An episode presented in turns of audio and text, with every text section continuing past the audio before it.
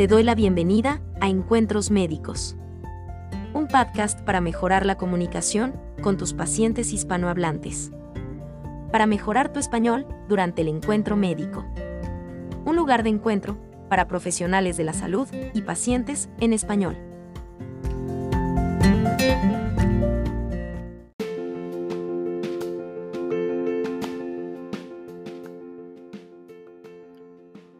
Hola, buenos días, buenas tardes o buenas noches, no sé cuándo vas a escuchar esto.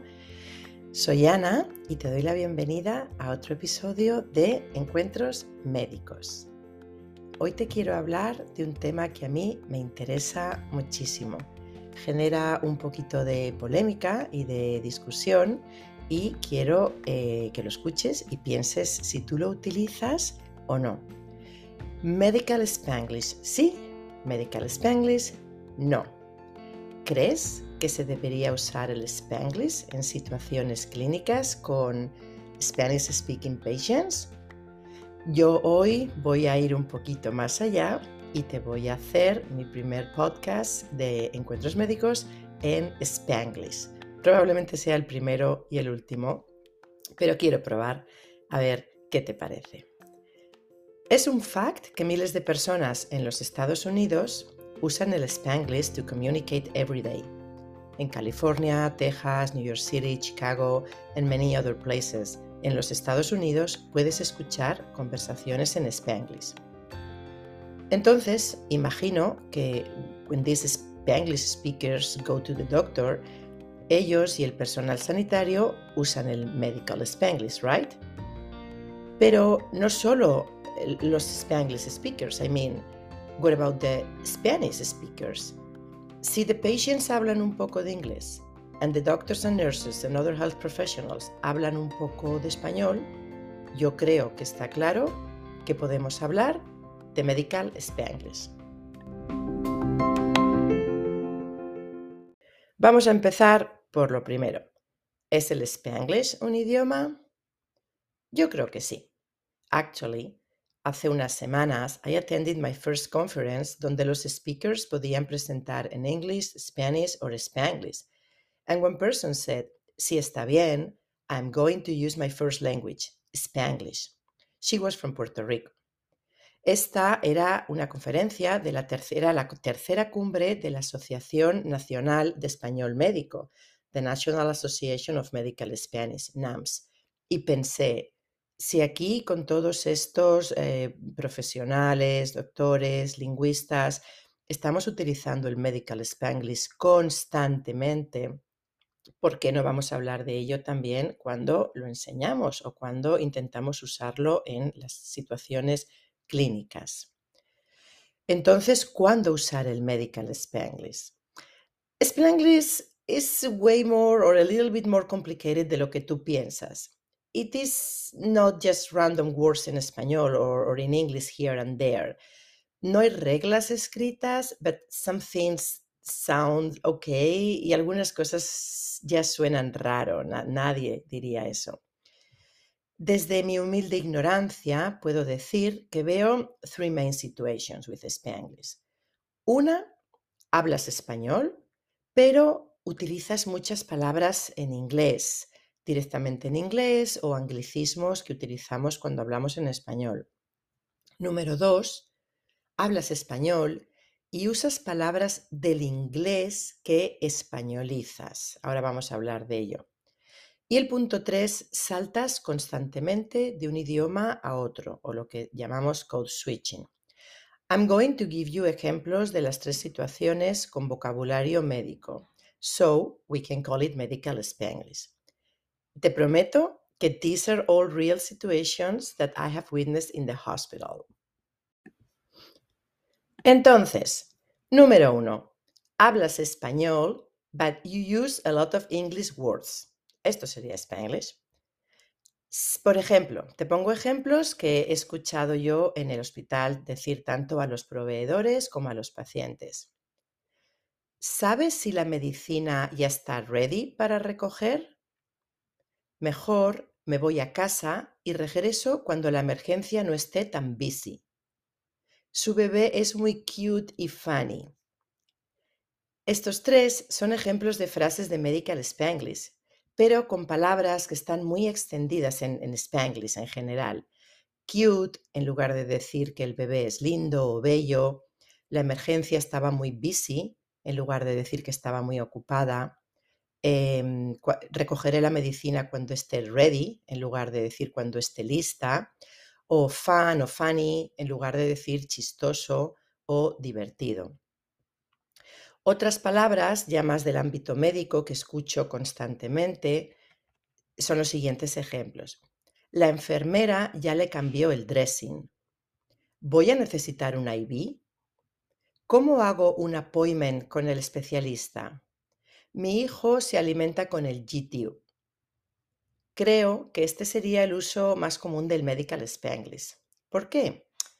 Because families speak Spanish, but they are learning nuevos términos médicos in English.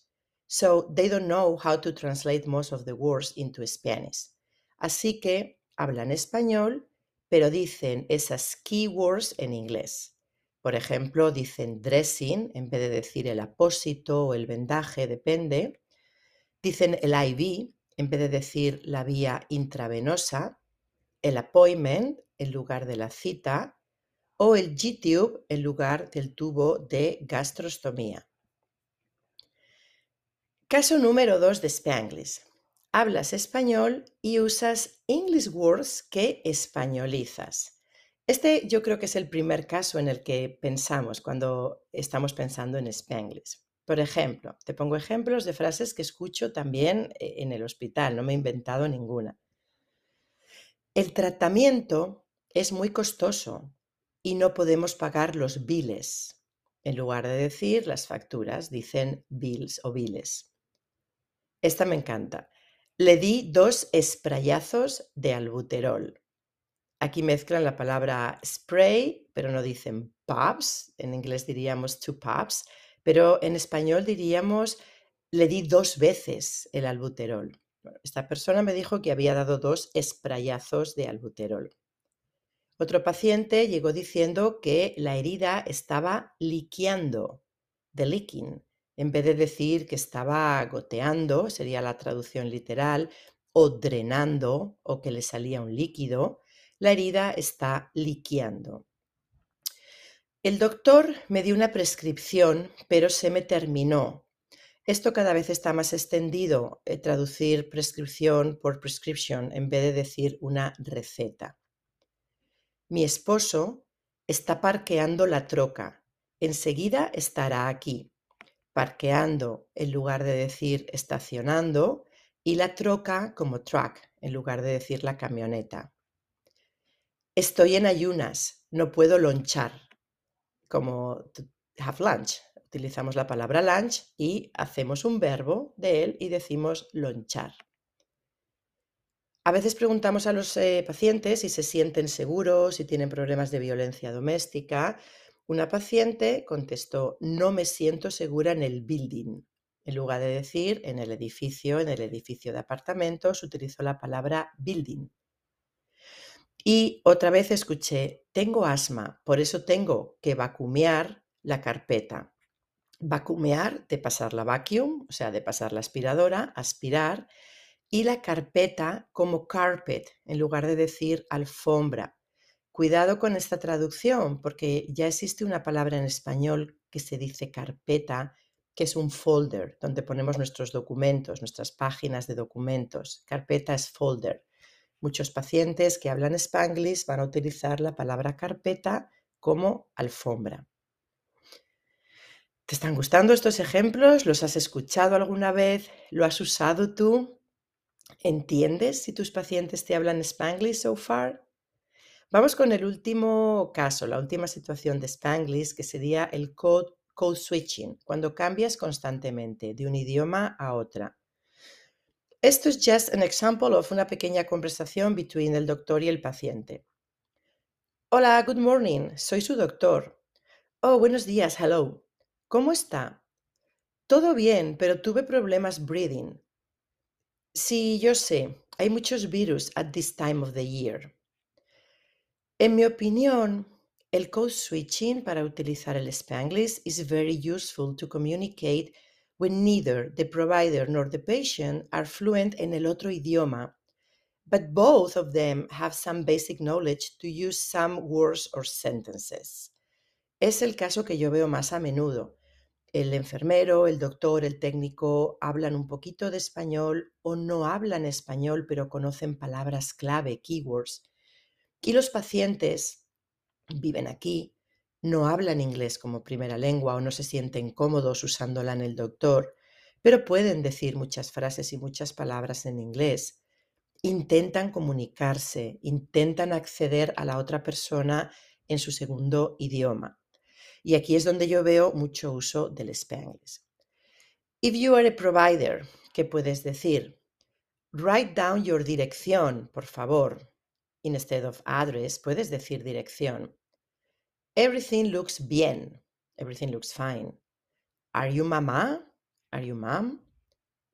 When was your or when did you take your último Tylenol? Si quieren saber que el, el, paciente está tomando Tylenol, pero when was the last one? When was your último?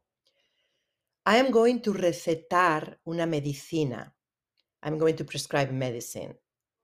Esta definitivamente es la estrella y es la que más escucho constantemente. This no duele. This no duele. O show me where it duele. Duele here, here, duele aquí. Otra más. Did you have any fiebre instead of fever? ¿Le duele? Show me where it hurts, por favor.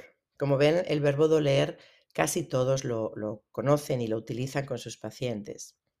El paciente puede contestar cosas como estoy sick, he tenido vomits y náuseas, tengo síntomas desde yesterday o desde el Friday o el Saturday. Bueno, pues después de darte todos estos ejemplos, que, situaciones que yo veo en el hospital, me pregunto, y quiero que te preguntes tú también, ¿es útil el Medical Spanglish? Desde mi punto de vista y mi opinión personal, sí.